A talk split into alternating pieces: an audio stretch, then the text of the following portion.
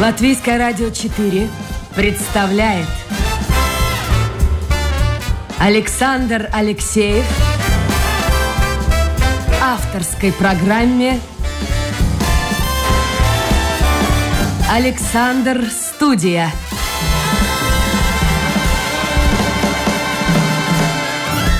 Здравствуйте, друзья! В эфире программа «Александр Студия». Как обычно, в это время с вами автор и ведущий Александр Алексеев. Продюсер программы Людмила Вавинска. А говорить сегодня мы будем о железной дороге.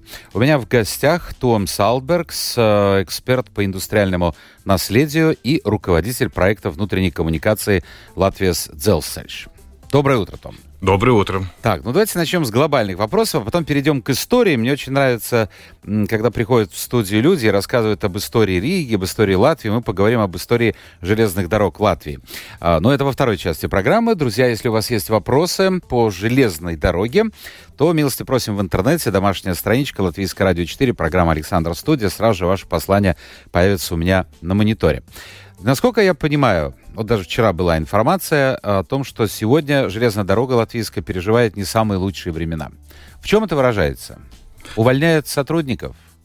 Ну, конечно, реструктуризация это, это первый шаг, э, который всегда об, обычно предпринимается, когда ну, немножко не хватает денег. Э, э, а денег не хватает, это уже другой вопрос. Почему? Это объективные, абсолютно объективные причины. И, в принципе, я сразу могу уже подсказать, может быть, ответ на второй вопрос. Э, латвийская железная дорога фактически единственная, ну, в Европе осталась, э, которая не датировалась регулярно э, до сих пор. Ну, то есть, что зарабатывали, то и тратили? Э, да, мы зарабатывали, и мы зарабатывали уже, можно точно сказать, это транзит, э, это российский транзит, это белорусский транзит, это, в принципе, те грузы, которые уже исторические у нас были, но была немножко другая политическая ситуация. Ну, и не только политическая, и строй другой, и поэтому, если мы вот смотрим в течение полтора э, века, да, то, в принципе, железные дороги, они всегда и так были построены, чтобы эти грузы к нам шли это чисто физический, но не политический. А если говорить о транзите, скажем, российском, вообще он сейчас существует или абсолютно на нуле? Он существует, потому что не все грузы у нас э, санкционные грузы, но, конечно, те грузы, которые мы не имеем права перевозить, мы не перевозим. А, то есть э, Россия не сказала пока нет, и мы тоже пока не говорим нет, пока этот э, какой-то груз не входит в список санкционных. Мы ищем э, новые э, товары, новые пути, новые грузоотправители, в том числе, например, Казахстан. Ну, грузы эти тоже через Россию к нам приходят, да. Ну и, конечно, не только, да. То есть это азиатский регион, да? Да, конечно. Я помню, несколько лет назад с помпой встречали поезд из Китая, но потом как-то все как-то все заглохло. Этот вопрос очень сложный э, и сложный в плане логистики. Да? Очень много игроков, ну, то есть государств разных регионов, железных дорог посередине. И не так-то легко к нам добраться. Поэтому, ну, увы, китайское направление, может быть, сейчас не самое актуальное у нас. Понятно. Но если говорить о латвийской железной дороге, то есть вы были, э, сами зарабатывали, сами и тратили, сейчас э, вы получаете дотации, так я понимаю? Э, ну, э, в 2018 году у нас был заключен договор с государством. Э, для нас самое главное, чтобы мы знали, что государству нужно, да, потому что мы сами не имеем права и не можем планировать. У государства, может быть, отличается некоторые, так сказать, взгляды, да, э, потому что они планируют э, какой-то долгосрочном каком-то, да, э, исполнении, а, а мы это можем и осуществляем содержание инфраструктуры. Если государство сказало, а министр сказал, что нужно поднимать скорость до 140-160 для пассажирских новых, да, в том числе поездов, то мы это сделаем. Но, конечно, для этого требуются деньги. И государство выделяет эти деньги? Ну, ищем, ищет государство, разные европейские проекты, разные, э, может быть, здесь где-то можем сэкономить, но это вместе с государством решается. А грузовые перевозки вообще значительно за последние, ну, скажем, пять лет уменьшились?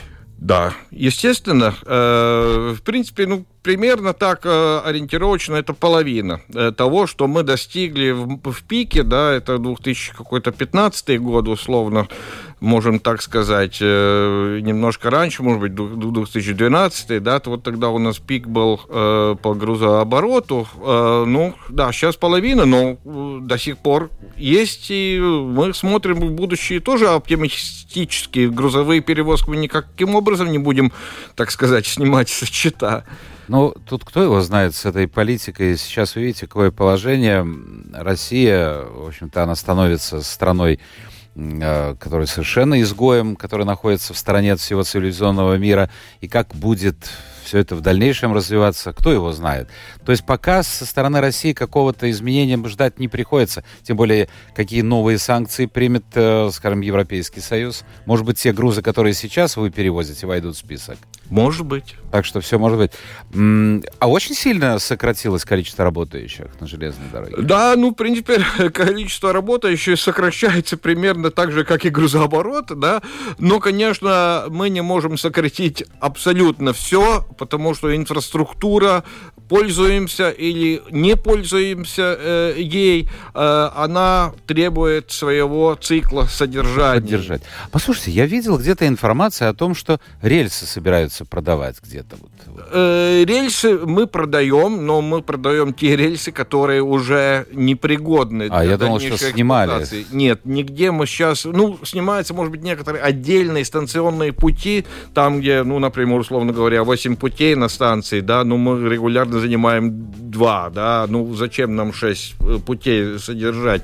Но это все, конечно, делается в, в, в рамках уже э, планированного развития или даже, ну, э, на какой-то резерв, естественно. Я напомню, друзья, что это программа «Александр Студия». Сегодня мы говорим о железных дорогах Латвии. У нас в гостях эксперт по индустриальному наследию и руководитель проекта внутренней коммуникации Латвии Сдельсельш э, Туам Салбергс. Вы можете задавать вопросы ему, э, высказывать свою точку зрения в интернете, на домашней страничке Латвийской радио 4, программа «Александр Студия». Э, давайте поговорим о больной теме, теме, которая в общем-то, как ни ткни, все больные темы, которая тянется, тянется, тянется, но наконец-то что-то сдвинулось. Появились первые два, кажется, поезда новых. Два состава. Да. Кто знал? Вот посмотрите, началась война, и украинский транзит был все закрыт. Пришлось вести... А как их вообще везли вот эти вагоны? На каких это платформах и на чем? Ну, примерно э, поезд э, от трамвая не очень отличается. Колея даже одна и та же. Ну, практически, да. Но от современного трамвая. Да, современного. современного. Шкода производ... угу. производит и производила современные трамваи для Риги, да. То есть завод как бы опыт имеет, как привезти товар, да. Ну, по такому же самому принципу и привозились э, новые поезда. А сейчас вот эти два новых поезда, что они делают? Когда люди вообще их увидят? Э, видите, мы находимся в немножко необычной ситуации. Да? У нас колея 15-20, то есть э, э, российская еще, имперская, царская. Да? И для этой колеи пока что очень мало производится подвижной состав. Может быть, я не знаю, ситуация когда-то изменится, но, может быть, и нет. И приходится вот все практически поезда, ну, новые локомотивы, вагоны, которые спроектированы, их нужно нужно тестировать, их э, э, нужно и э, согласно разным документами принимать в эксплуатацию. Это все требует время. Сейчас вот время пошло, сейчас вот эти два состава, их э, тестирует, их оценивает, их э, проверяет документации, проверяет технические параметры. Когда это все закончится, э, ну, тогда они уже поступят. Ну, в нынешнем году это будет или нет? Скорее всего, в следующем. В следующем году. Потому что я посмотрел, несмотря на сокращение кадров, вы ищете людей, молодых людей, молодых людей, которые готовы год, мне кажется, учиться на как это назвать, водителя вот этого нового поезда это уже ищет э, другой предприятие. Я понимаю, да, но, но была информация, да. да. Э, э, конечно, э, машинисты всегда нужны. Ну, может быть, те, которые сейчас работали на грузовых перевозках, ну, не так они сейчас просто на них большой, да, но переобучается тоже. Вот переобучиться а перев... да? с грузового на Пассажирский, мне кажется, можно, лучше и легче. Можно, можно, конечно, но по-любому сейчас у нас, э, ну я сейчас точно не знаю, сколько у пассажиров Вилтин составов, да, но во всяком случае количество э, со, э, составов э, электропоездов увеличится, да, то есть будет спрос на машинистов. То есть смотрите на перспективу. Ну, конечно, нужно смотреть. Еще одна производственная тема. Рейл Балтика. В центр города так красиво выглядит, около рынка, особенно торговый центр, когда сносят его почти уже снесли. А еще что, что это будет? Как все это будет выглядеть?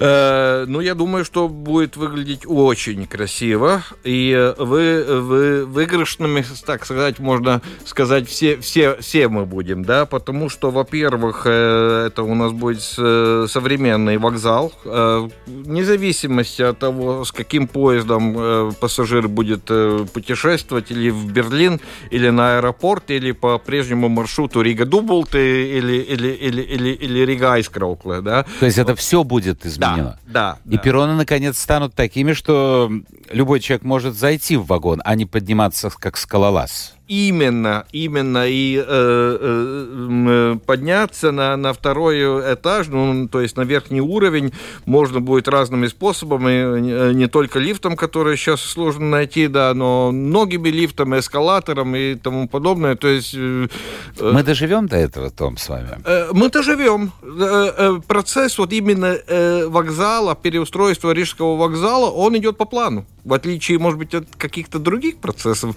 но вот именно реконструкция конструкция вокзала, она не задерживается. Я думаю, что, надеюсь, что появится и э, крыша над перронами, потому что, мне кажется, кроме Юрмальского направления ни в одном направлении крыши нет, а наша погода, она, в общем-то, не радует. Сегодня жара, завтра дождь. Э, хорошо.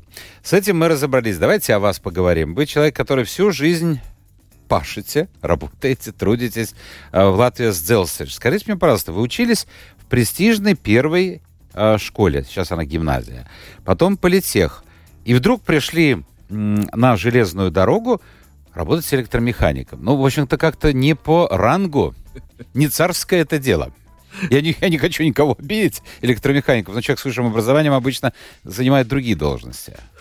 Да, ну, я тогда еще не закончил, когда я начал работать, но, в принципе, появилась у меня семья, ну, тогда э, это э, не один я такой был. Э, сейчас, может быть, немножко другие обычаи. Э, доль, э, позже в их э, женятся. да. да а, а, у меня было 22, да, я, я, я поженился.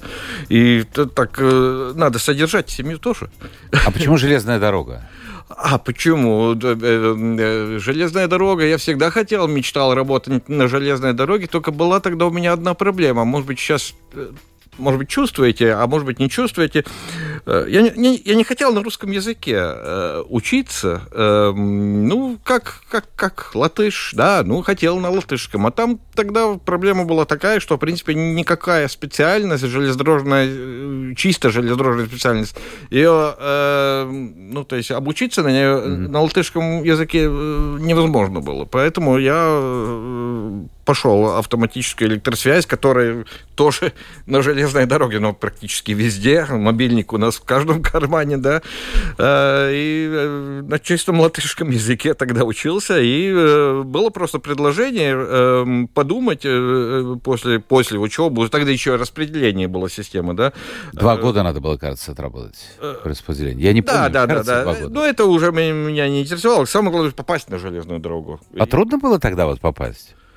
Не, просто вот э, э, парижским вузам там никто не приходил, а вдруг было, было такое. Вот как бы, как бы совпадение, да, mm-hmm. э, давайте. И тогда национальные кадры стали немножко в моде, да, и на, начал и про Балтийская дорога искать местных. Э, ну, у нас очень много все-таки люди, которые окончили ЛИШ, Ленинградский mm-hmm. институт инженеров. Э, Железнодорожного транспорта. Да, да, да, Гомельский, там, там, там разные, э, ну, тогда были, а местных практически не было. Ну, вот они начали как-то искать, и я подошел А вот э, скажите, это 89-й год. Да. Это страшно сказать, сколько лет. Это один, 33 года. Слушайте, у вас красивая дата в этом году. 33 года, как вы работаете на одном месте. Меня интересует, вот, э, скажем так, железная дорога. Вот вы попадаете в коллектив, вы идете работать электромехаником. Я не говорю сейчас там о тех людях, которые сидят в высоких кабинетах. А вот атмосфера тогда и сегодня. Вообще что-то поменялось? Люди, настроение... Ну, люди, конечно, поменялись. Ну, я понимаю, ну, физически, да. Нет, знаете, дух э, железнодорожника, да, независимости от национальности или, или, или, или вообще-то, не знаю, политических каких-то взглядов, которые, конечно, у каждого разные, э, но такой дух железнодорожника, он до сих пор. Он, он, как он был там в 89 году, так и он... А он... что это? Вот, что характеризует железнодорожника? Скажем, айтишника, все понятно. Я уже на улице на 90% могу определить, что это айтишник. А вот железнодорожник, это какой? А я, я, я определяю железнодорожника, наверное, потому что я их знаю практически всех. Серьезно? Нет, ну не, не, не так. Ну просто мы-то пока что, во всяком случае, работаем, э, много нас работает в одном месте, да, то есть это улица Гоголя, улица Тургенева. Да, Говорят, что вы собираетесь съезжать оттуда. Это точно, ну, да? Ну вот это мне немножко жалко. А сейчас вот... Но это точно, да? Ты, да, ты идешь по этому кварталу, ты, ну вот это... Да, у вас это, поликлиника еще. Ну, поликлиника это тоже исторически. Это в 26 году, если не ошибаюсь, э, там пристроил, пристройку сделали к Гоголевской дому, да, и сделали специальные железнодорожные поликлиники. А куда вы? А что вы переезжаете? Рядом с вокзалом, так красиво место. Мне кажется, и в 30-е годы там было а, Мы там с 1914-го. 14 И куда и почему переезжаете-то? Ну, видите, во-первых, эм, э, когда было разделение имущества, это, это здание как бы отдало, отдали министерству. Угу. Ну, тогда было только что образованным э, Сатекс Министри. До этого да. было немножко другое название министерства, а МПС находился в Москве. Угу. А, и это здание было приписано именно к министерству. Ну, так что мы стали арендаторами. Э, и помещений э, там очень много. Дом старый, э, то есть нужна реновация дома, во-первых. Во-вторых, в связи с ну, увольнениями тоже, и в связи с ковидом, те, которые работают, мы очень многие работаем на удаленке. Угу. То есть так много помещений нам реально не нужно. Ну и, в принципе, они энергонеэффективные. Увы, да, пока что еще реновации дома не А министерство остается там? Министерство, а я-то думал, да. что, может быть, рядом с вокзалом было бы хорошее место для гостиницы. Э, это Шлессерс так Серьезно? уже придумал, да, кстати. Да. Серьезно? Да, да, да. Ну, тогда эта сделка не состоялась, ну, так что... Как это мы думаем с Айнером одинаково? Нет, ну действительно во, во многих странах, да во многих городах рядом с вокзалом, вот с одной стороны, сейчас замечательно, наконец этот бомжатник исчезнет, э, там где вот были эти микроавтобусы, э, маршрутки, ну там ужасный вид был, э, и строят э, офисные центры, там же гостиницы рядом, а вот с этой стороны, вот с этой стороны, я иногда иду с рынка, ну когда работало все, и можно было войти на вокзал, только закуришь, ну, сразу на тебя. И денежку попросят, да. и бенчик попросят, и все. Ну, как-то как это все-таки... Хотя Хотя, посмотрите, во всех странах да, мира рядом я... с вокзалами такая публика собирается. Хорошо, пришли вы работать. А вы сказали, что вам нужно было содержать семью. А сколько вы тогда зарабатывали? Помните? Это 89-й да. год. Сколько? Хорошо. Ну, э, я, я помню, когда э, электромеханикам это полставка была там такие... Э, ну, а когда инженером пришел, в 91 году 121 зарплата. Так мало? Да, да. А там, на производстве же всегда платили много. Э, ну, там сразу инфляция пошла, да, там, там, там уже там поменялось, но, в принципе, ну, инженер а инженеры всегда меньше получали. Да. А работяг, допустим, да. машинист. Вот сколько получал машинист? Тогда? Ну, машинист получал много, но я сейчас не хочу э, наврать. Э, точные данные у меня, поэтому... Ну, больше инженера точно? Да. Больше да, инженера. Да. А сейчас вот сколько получает, если это не секрет, конечно, машинист? Э, это, наверное, секрет, но... Э, ну не, немного, ну, немножко за, за, за тысячу получается, да, но... но, но, но это очень мало. Да, да, нет, нет, нет у нас э, высоких зарплат э, нет, сразу отвечу. Что это же ответственная работа, это как пилот самолета, это как водитель автобуса междугороднего.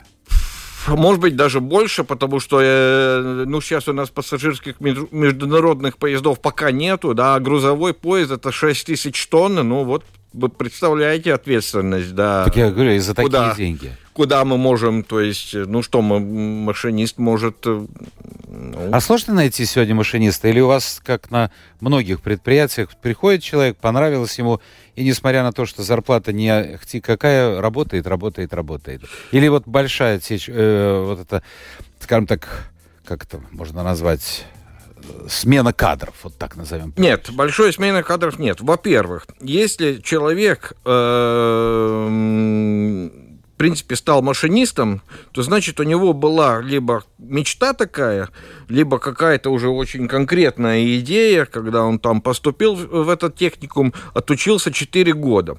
Ну, ничего другого он, наверное, не хочет делать. Он хочет водить поезда. Если, ну да, конечно, но семью-то кормить да, надо. Ну, а Конечно, вот. Э, есть люди, которые ушли в бизнес, например. Ну, появилась у него такая возможность, да. Ну, вот. Слушайте, Томс, у меня еще одна идея. Только вы не говорите, что это Шлессерс тоже предлагал. Я уже боюсь какие-то идеи свои. А, я знаю по авиации, скажем так, там есть, существует рынок труда. И если даже вы летите, вот, ну, например, на самолет Air Baltic, а, то на 90, наверное, процентов э, командир корабля это будет не житель Латвии, иностранец. Mm. Многие компании сейчас оказались в сложном положении. У них нет пилотов, не хватает, они перекупают. Там зарплаты очень хорошие. А вот рынок труда на железной дороге международный существует. Например, наш машинист может, э, или вообще, может, его приглашают как врачей, уехать там, в Скандинавию, уехать в Германию, или это не актуально? Нет, э, чисто теоретически может. Видите, у нас э, отличается пока что э, философия. Да? Угу. У нас, как я уже говорил, 15-20. То есть российская... Колея. Да, российская колея, а, соответственно, и подвижной состав. Мы все-таки до сих пор пользуемся локомотивами в основном, ну, еще советской постройки, да, мы их модернизировали, да, а философия все-таки осталась, да на Западе немножко другая философия. Эта философия сейчас приходит, но мы долго ничего не меняли. Вот с новыми поездами А-а-а. у нас будет уже поезда. То есть это примерно так, что вот пилот учился э, летать да. там на Ту-134, да. а тут ему дают Боинг, а он говорит, а это как? Ну, это надо менять. Да, вот в авиации э, эта смена э, пришла раньше, раньше немножко, да. Мы пока вот еще чисто э, восточное направление и работаем, и, э, ну, то есть... А будет когда-то момент, на ваш взгляд, когда колею, всю колею, вот все, что есть в Латвии, все железные дороги, ну, наверное, тогда и Литва, и Эстония должна пойти по этому пути, поменяют на европейскую? Или такой мысли нет? Нет, в Европе Э, такие разговоры начались. Но мы, конечно, будем до последнего э, оставлять э, колею там, где у нас, ну, все-таки э, связь с Россией, связь с Белоруссией, она чисто физически останется. Ну да. Э, а, а вот эта Rail Балтика, это уже будет европейская. Вот, вот, как раз вот проект Rail Балтика, он чисто европейский проект. И а он... А еще есть у нас одна колея, к которой вы имеете самое непосредственное отношение. Э, вы были учредителем Гулбен Салукснес Банейтс. Это сегодня такой туристический объект. Это единственная узкоколейка в Латвии такая вот, по которой можно покататься или нет? Мне кажется, где-то еще есть, в районе Елгова. Э, нет. В принципе, у нас железные дороги делятся на, на две большие группы. Железные дороги общего пользования и железные, железные дороги, ну, какого-то частного пользования. У нас очень много было торфопредприятий в Латвии, которые тоже пользовались услугами своих личных железных, угу. внутренних железных дорог. Там порядка 500 километров общая длина вот таких железных дорог была. Одна из них тоже сохранена, там еще 10 где-то работает, в принципе, по Латвии, но одна сохранена именно тоже для туристических нужд. Это Баложи. Это вот, в принципе, Рига. Ну, да, ну, наверное, это я имел в виду. Да, да. А да. вы э, что, действительно боялись, что закроют вообще и, и рельсы разберут вот эту узкоколейку Банейтс, да, в Гулбене, и, и создали там компанию какую-то? Да, ну как, ну там процесс начался, он, конечно, начался с ширококолейными железными дорогами, ну, закрыли на Руену железные дороги, за, закрыли Лепа и Вайнёда, э, потом и, и в Вергли, и, и, и в Эцуме в сторону Пыталова, да, э, но время подошло бы и к узкоколейке, если бы ничего не, не, не предпринималось, э, легче всего это просто закрыть и э, рельсы распродать. Потом всякие шоу прямо происходят сейчас, чтобы э, привлечь туристов. Ну да, ну можно сказать так, а, англич, англичане, ну, они себя, э, считают себя, э, ну, как бы создателями железной дороги. Э, консульт, группа консультантов приехала к нам, да, и сказала, вы знаете, вы просто не представляете, что вы имеете. Да, чего если, вы будете разбирать это? Если вы закроете это, вы никогда обратно рельсы не поставите, ну, может быть, там, не знаю, 100 метров, да, и покажете, что вот здесь была узкоколейка. А вот оставьте ее и сделайте сделаете ее, ну, рентабельной вы, вы никогда не сделаете ее, потому что в мире, по-моему, одна рентабельная узкоколейная железная дорога, это в Фестиньоге, в Уэльсе, да, а, а регион заработает на это. Так оно и есть сейчас. А Алуксны, посмотрите, что там открылось, что там они построили. А, э, э, это бизнес, это доход. Это там памятник для... поставят. Пройдут годы, Вырастут новые поколения, как раньше. Вряд ли. Ну, подожди, вряд слушайте, Том, нечего это самое скромничать, потому что благодаря вам и вашим единомышленникам вот этот отрезок. Кстати, а почему это бывшие лифлянские подъездные пути? Что это такое? Э, ну, была такая, э, такая эпоха, да, ну, железные дороги у нас появились в середине 19 столетия. Это все были ширококолейные, тех самых пятифутовые, 15-20 миллиметров, да, или 24 тогда. А э, э, они дорогие. Ну как, чтобы построить ширококолейную железную дорогу, нужно большую э, полосу земляную mm-hmm. отводить. Там э, э, она должна быть на равнине, Берлине, там, там очень много разных, э, это самое. Чтобы построить э, дешевле, нужно искать какой-то другой принцип, и узкоколейные железные дороги, их можно построить дешевле. Ну ладно, они два раза уже, там примерно получается 750 миллиметров, но не, не два раза дешевле, но подешевле. Но дешевле. Но дешевле. Подвижной состав тоже меньше металла, меньше, ну ладно, он там может быть меньше комфорта, скорость поменьше, то есть технические условия выдаются облегченные, и их можно построить. И на территории Латвии, ну, Э, население, ну, то есть количество э, тоже относительно небольшое, да, а расстояния большие, а, а, а людей же живет мало. То есть э, построить узкоколейную железную дорогу для нужд местного населения, ну, то есть для нужд местного бизнеса, куда более рентабельно, чем ширококолейную. А вести-то нужно, да, лес хотя бы, например. И местные дворянины начали создавать вот такие узкоколейные, а, общество узкоколейных железных дорог. Было Вольмарское общество, первое... Валмера, да? Да, да. Первое общество, это там э, в Эстонии в основном. А дворянины э, Лифляндии создали свое общество, назвали так именно Лифлянское общество подъездных путей, и построили относительно длинную узкоколейку от э, Плявенец до Валки через Гулбен и Алукс на 210 И вот кусок этой э, узкоколейки сегодня, да. сегодня открыт. Хорошо, я еще один вопрос из истории хочу задать. Э, это правда или, или это сказки о том, что э, когда вот появились первые железные дороги, это, наверное, уже вторая половина 19 века, э, поезда ходили из Москвы, из Петербурга аж до Кемере, я слышал.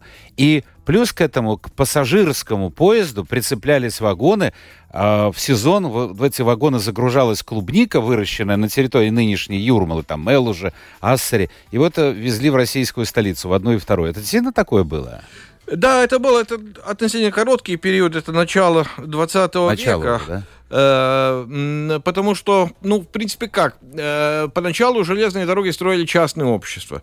Они там между собой не очень-то дружили, но какие-то вагоны где-то что-то э, и передавались с одной дороги на другую. А, а потом уже государство переняло в основном вот все эти общества, вы, выкупы, выкупило или, ну, не знаю, кто-то обанкротился там по-разному. А в Кемере там, там, там интересная, да, была история. Э, вагон э, специальный, он подцеплялся, сперва его везли по частной московско-виндавской железной дороге, потом перецепляли на Рига-Орловскую железную дорогу.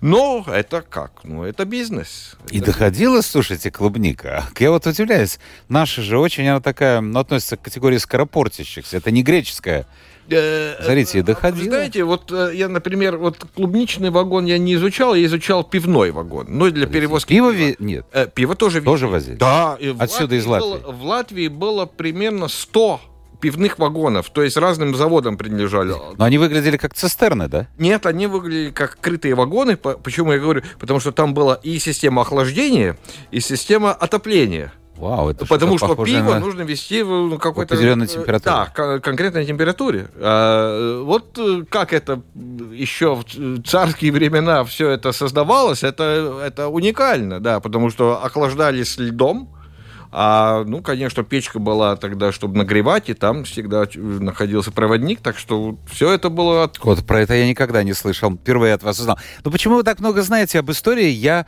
э, понимаю просто потому, что вы были одним из создателей музея э, истории Латвийской железной дороги. Тот, что музей рядом с Национальной библиотекой за Двиной в Пардаугаве. Так я понимаю.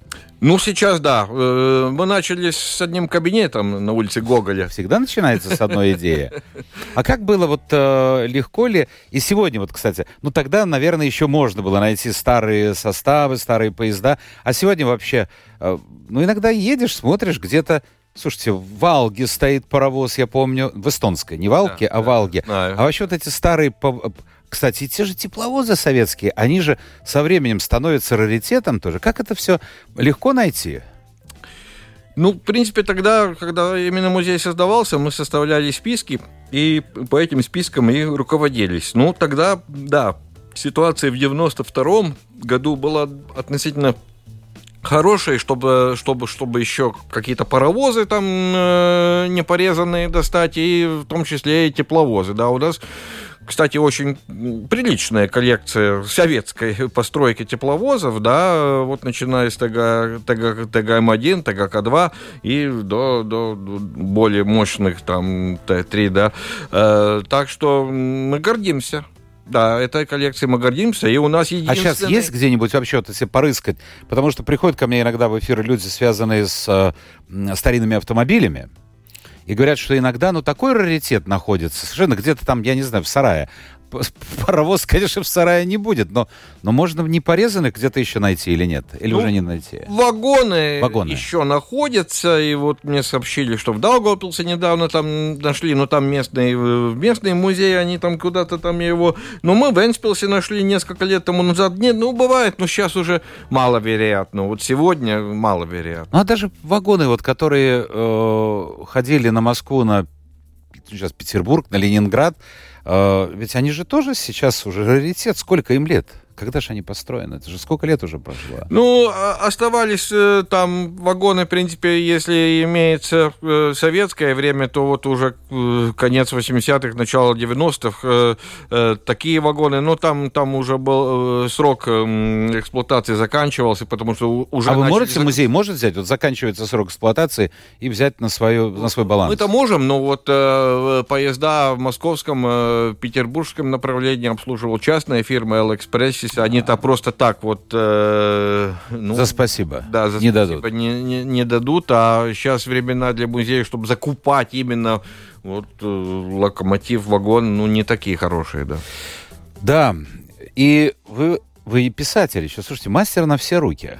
М-м, боюсь, что не на все руки. Подождите, вот 20 писать... книг написали. Это же собрание сочинений целое. Но это все о железной дороге, да, я так понимаю? Ну да, о другой теме, наверное, я все-таки не хотел бы писать. А почему роман написали бы, как Агата Кристи, убийство в Восточном экспрессе? Там немножко другое мышление. Мышление. А, ну, это здорово. А, откуда родилась эта идея вообще начать писать? Причем издавали и на русском, я знаю, на латышском, на английском языках. Это же, это же надо собирать материалы. Вообще откуда вот это появилось? Ну, не знаю. Вот купил я книгу там в детстве э, про железные дороги на немецком языке. Э, про, прочитать не умею, но очень понравилось. Почему понравилось? Потому что там и фотографии, и схемы станции. Я понимаю, что описывается одна железнодорожная линия mm-hmm. Восточной Германии. Ну, конечно, восточных книг только можно было купить тогда. И я подумал, а почему у нас вообще никакой информации нет? У нас вот э, была выпущена «Магистраль дружбы» книга в 1973 году о прибо... истории Прибалтийской железной дороги. Там заканчивается она, ну, а, а, а, один этот, одна глава в 1919 году, а следующая начинается в 1941 году. А что было между 19 и 40 это, это, как-то, это были ужасные времена. Как-то непонятно, так. да. Ну вот я, я начал интересоваться, я думал, я узнал то, что нигде нету. Я думал, ну, ну надо же написать об этом. Ну, а сохранились вообще легко сейчас найти какие-то открытки старинные, что-то такое вот? Да, это, конечно, один из самых... Вокзалов, например. У, самых уникальных и достоверных э, э, источников информации. Э, именно фотографии. фотографии. Да, и к, к этому вопросу я и с моими коллегами мы тоже подошли э, сразу. То есть, как только мы поняли, что это, это вот материал, которого, может быть, никто не знает, да. И... Я помню, например, слушайте, вот жалко мне, что э, когда реконструкция сейчас шла станцией, ну, вокзал в Лелупе сохранили, а вот был на противоположной стороне такой навес. Да. Это красиво было. Ну, что мешало? Почему надо было это делать? Не знаю. А сейчас установлены, кстати, и в Эстонии также. Мы тут не отличаемся. Установлены вот эти будочки, где можно переждать или дождаться поезда. Особенно в Дублте и в Майере, где сквозные ветра, дождь, там дырки. Ну, я не знаю, кто делал. Наверное, тот, кто никогда не ездил на электричках. Какой шикарный был в Дублте вокзал. В Майере был вокзал. Ну, сам вокзал, да, да, да. Сохранить да. надо было. Э, ну, Майерский вокзал мы старались сохранить, потому что это было э, начало, в принципе, 90-х годов, когда его снесли, но там не успели, только часы сохранили сейчас. Часы сохранились, да, как сейчас помню. В Елгавском музее. Как сейчас помню. И столовая была. Да, это я И на железных блюдах был шницель с гречкой за 36 копеек. Вот, копейки не помню, но шницель да, и был. гречку, да, и, да. и э, посуду помню. Да. Да. А с левой стороны был буфет с да. пивом, 18 копеек. Ну, вот, я все ждал, когда я достигну этого возраста, когда буду похож на совершеннолетие. Слушайте, это из... Ай, это история. Давайте, вау, нам надо завершать. Ну, ну пару буквально. Спрашивают, ну, в общем-то, это пассажиры Вилсенс. Ну, может быть, вы знаете. Э, не знаю, почему-то человек пишет, почему в новых электричках не предусмотрены места для перевозки велосипедов. В новых. Будут, будут. Э, места будут. Э, министр как раз э, подтвердил, что будут. Ну, тоже проблема. Я сам не видел. Сейчас в электричках, я езжу в электричке, потому что это значительно дешевле и проще, и читать можно. Знаете, вот, к сожалению, эти электрички так много стало велосипедистов, а еще вот эти электро... Э, как они эти? Скут... Самокаторы, да, да, да, самокаты, да. скутеры. Ну, вот очень надо осторожно, особенно женщинам в светлой одежде. Сегодня смотрел, девушка выходила, э, ну, ну, прямо кто идет, в общем, запачкать этими колесами может.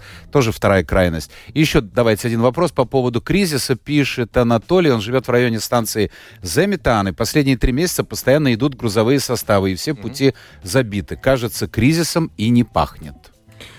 Ну, я уже сказал, статистика какова она есть, такова есть. Да. Может быть, какие-то всплески туда-сюда, да, но... Да, именно, именно, именно. Но в половину, да? Вы сказали, в половину уменьшился поток. Ну что ж, будем надеяться на то, что все будет окей, что мы с вами доживем до этой Райл Балтики, когда она полностью сядем в поезд и поедем. Смотря, правда, какие цены на билеты будут, не дешевле или будет самолетом.